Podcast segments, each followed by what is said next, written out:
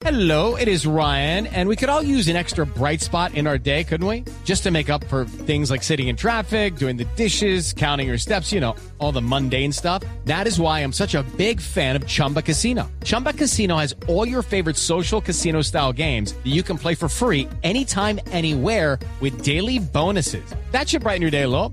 Actually, a lot. So sign up now at chumbacasino.com. That's chumbacasino.com. No purchase necessary. BGW. Void were prohibited by law. See terms and conditions. 18 plus.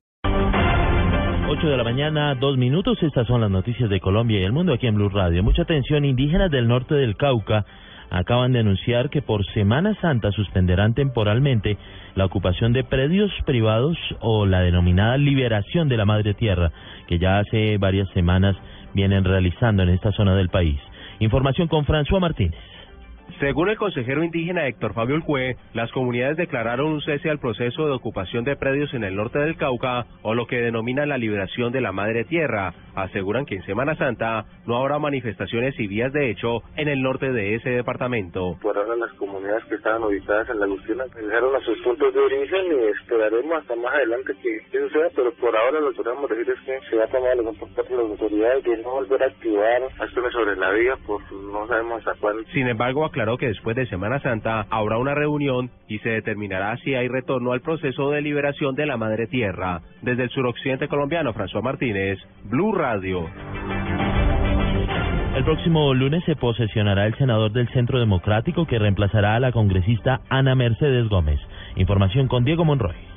Ante el presidente del Congreso se posicionará Rigoberto Barón, el senador que reemplazará en su curul a Ana Mercedes Gómez, congresista del Centro Democrático que tuvo que renunciar en los últimos días debido a un problema de salud. El director del Centro Democrático, Oscar Iván Zuluaga, se refirió al nuevo parlamentario. Ha sido una persona comprometida y vinculada, un hombre con una larga trayectoria en el sector público, un liderazgo muy reconocido en su departamento. Nos acompañó, por supuesto, en la última campaña del Congreso y a la presidencia de la República y es un líder muy destacado de Boyacá que hoy llega al Congreso de la República ante la lamentable renuncia de la doctora Ana Mercedes por sus, como ellos lo expresó, problemas de salud. Eh, pero estoy seguro Rigoberto contribuirá a que el Centro Democrático pueda ampliar su espacio de presencia y su participación política en Boyacá y con sus aportes contribuirá a que siga desde el Congreso de la República contribuyendo a la solución de los principales problemas del país. El congresista integrará la Comisión Segunda del Senado. Diego Fernando Monroy, Blue Radio.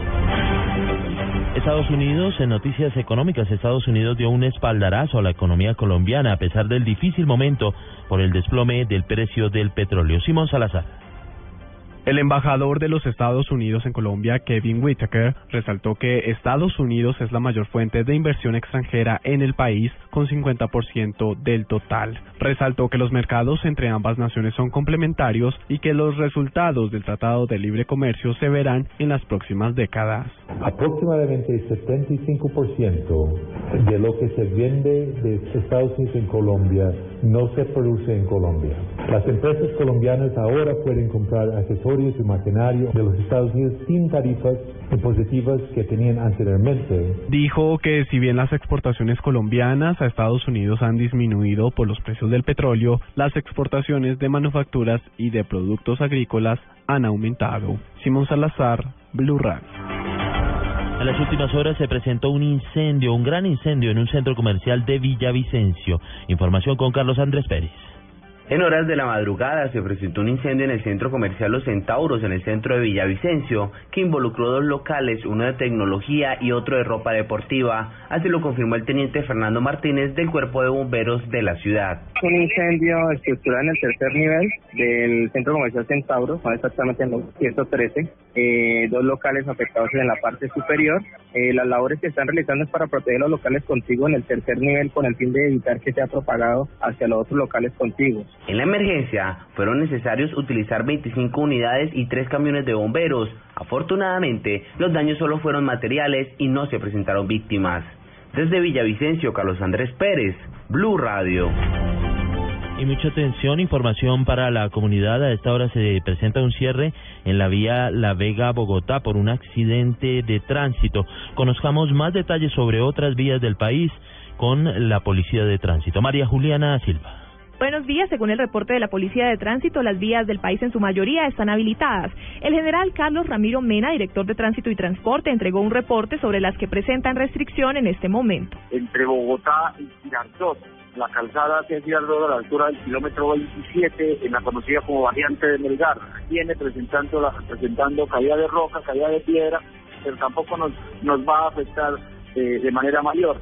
Y en esa misma ruta, pero con dirección hacia Bogotá, a la altura del kilómetro 46, conocido como el Alto de Canecas, también eh, desde la semana pasada se nos presentó un hundimiento de la banca, pero ahí tenemos paso a dos carriles y en el Caquetá, en la vía entre Florencia y Puerto Rico, a la altura del puente Montecristo, allí tuvimos unos daños en la estructura del puente desde la semana pasada y tenemos paso restringido a un carril especialmente para vehículos pesados. Las autoridades informaron que para hoy hay restricción de vehículos de carga desde las 10 de la mañana hasta las 8 de la noche. María Juliana Silva, Blue Radio. En noticias internacionales, al menos ocho personas, entre ellas cuatro policías, resultaron heridas hoy al estallar una bomba en uno de los accesos de la Universidad de El Cairo, junto a un puesto de control de policía, según fuentes médicas y de seguridad de ese país. Las autoridades se desplegaron en el lugar para inspeccionar la posible presencia de más explosivos. En noticias de deportes, el fútbol con Pablo Ríos.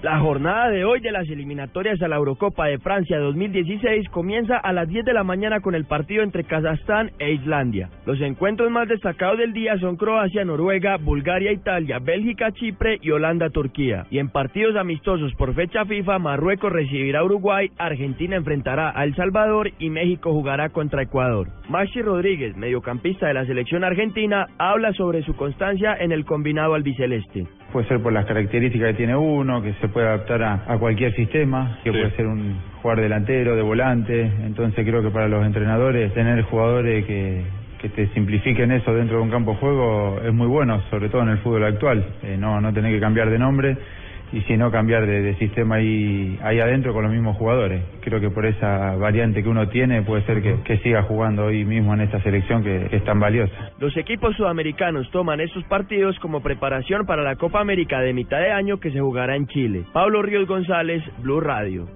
Noticias contra reloj en Blue Radio. 8 de la mañana, 9 minutos, noticia en desarrollo. Alemania recordará con una misa y un acto de Estado el próximo 17 de abril en la Catedral de Colonia a las víctimas de la catástrofe aérea del vuelo de Hermann Wings que se estrelló el pasado martes en los Alpes franceses.